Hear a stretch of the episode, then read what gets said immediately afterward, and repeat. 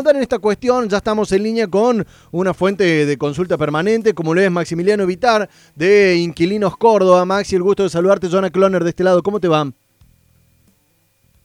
Hola. A ver, Maxi, ¿nos escuchas? A ver si ahí te tenemos. A, a- a ver, ahora. Sí. Ahí está, ahora sí, ahora Hola, sí. yo- ahora sí, ahora sí. Hola, Jonah, ¿cómo andas? Un saludo para vos y la audiencia. Bien, muchas gracias. Maxi, bueno, meternos de lleno en este anuncio que realizó el gobierno. ¿Preocupa? ¿Están de acuerdo? ¿Creen que puede llegar a funcionar la cuestión de, de la inscripción de los contratos, la nueva ley de alquileres? ¿Cómo lo han analizado? No, obviamente que preocupa muchísimo, más aún porque nosotros venimos insistiendo en reunirnos con el ministro para plantearle eh, cómo podría ser eh, si está la decisión del gobierno de, de, de la salida de este decreto y no la continuidad, a, a- a hacer distintas medidas y analizar también la realidad que hoy, que hoy se vive.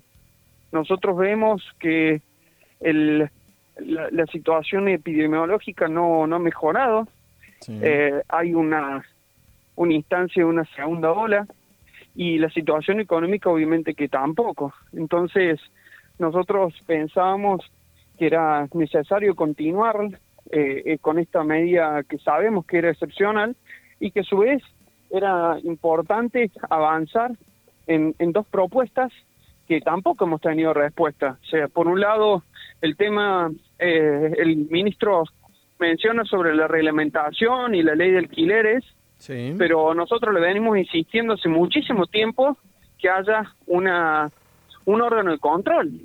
No hemos tenido un órgano de control para garantizar el cumplimiento del decreto nacional y tampoco eh, hoy tenemos uno que garantice el cumplimiento de la ley de alquileres, con lo cual eso ha generado muchísimas complejidades y más aún con eh, esta el, el problema de lo que recién mencionabas del tema del endeudamiento. A nuestro entender, la respuesta no es una financiación en cuotas, Sí. porque si hoy una familia no está pudiendo pagar el alquiler y que la mayoría de las familias que hoy están adheridas al decreto están muy endeudadas, eh, estamos hablando que un promedio de casi 150 mil pesos están endeudadas estas familias. Promedio eh, eh, mensual, A promedio nivel anu- nacional. A nivel nacional.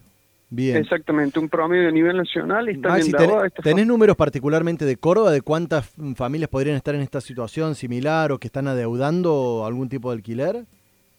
Eh, sí, nosotros, el, el- es ese promedio más o menos el que coincide con, con, con, el, de- con el nacional, o sea, las familias que están endeudadas están muy endeudadas, también están muy endeudadas en términos de, de, de servicios, con lo cual eh, la salida de plantear una un- una financiación en cuotas y que para colmo esa financiación en cuotas eh, a su vez hay que sumarle lo que paga lo que va a pagar uno de alquiler eh, realmente es una salida muy complicada y que bueno obviamente Jonah eh, es también necesario resaltar cuántos son los costos que hoy necesita un inquilino para ingresar a una vivienda o sea hablando en términos ¿No se ha acomodado de- un poquito eso? A partir de, de la ley y de... A ver, y por parte de los dueños de evitar tener su inmueble vacío, ¿no?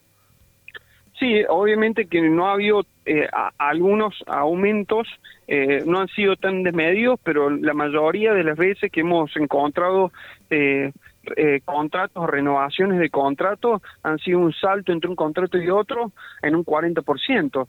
Y esto no es solamente por la ley de alquileres, sino también y, y por la situación económica que no es que ha bajado los alquileres, sino que no ha aumentado tanto como deberían haber aumentado, era por la vigencia del decreto, donde uno tenía la posibilidad de sentarse y discutir con esta herramienta de decir, bueno, si no hay un acuerdo, eh, yo puedo extender el decreto. Consultarte, Y ese- Maxi, particularmente por el tema de, de la inscripción de los contratos en AFIP. Desde la perspectiva de los inquilinos, habremos escuchado y leído en reiteradas ocasiones, desde el lado de los dueños, que por ahí a veces algunos dicen que no les conviene ponerlo en alquiler y lo sacan del mercado el inmueble. No son los, más, pero es un caso repetido. Desde la perspectiva de los inquilinos, ¿cómo lo están viendo?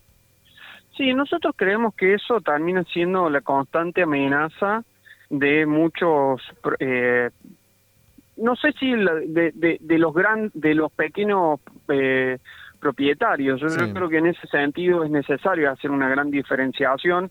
Yo creo que cuando entran en una en una contradicción muy importante cuando plantean que los niveles de rentabilidad son muy bajos y por el otro lado dicen que bueno que ante esta situación van a sacar los las viviendas para alquilar con lo cual hace que realmente sea eh, si vos hoy tenés poca rentabilidad y tu respuesta es que no eh, que vas a que vas a sacar esa vivienda para alquilar entonces estás teniendo poco ingreso entonces, bueno, yo realmente en eso creo que termina siendo hasta una situación medianamente como extorsiva eh, y que hace que muchos muchos inquilinos eh, eh, empiecen a, ver toda esta situación de, tan tan compleja.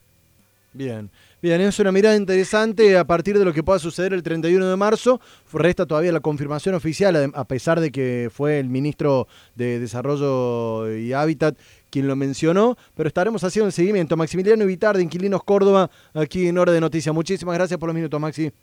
No, muchísimas gracias a ustedes. Hasta, luego. La diaria se vive en cuarteto.com.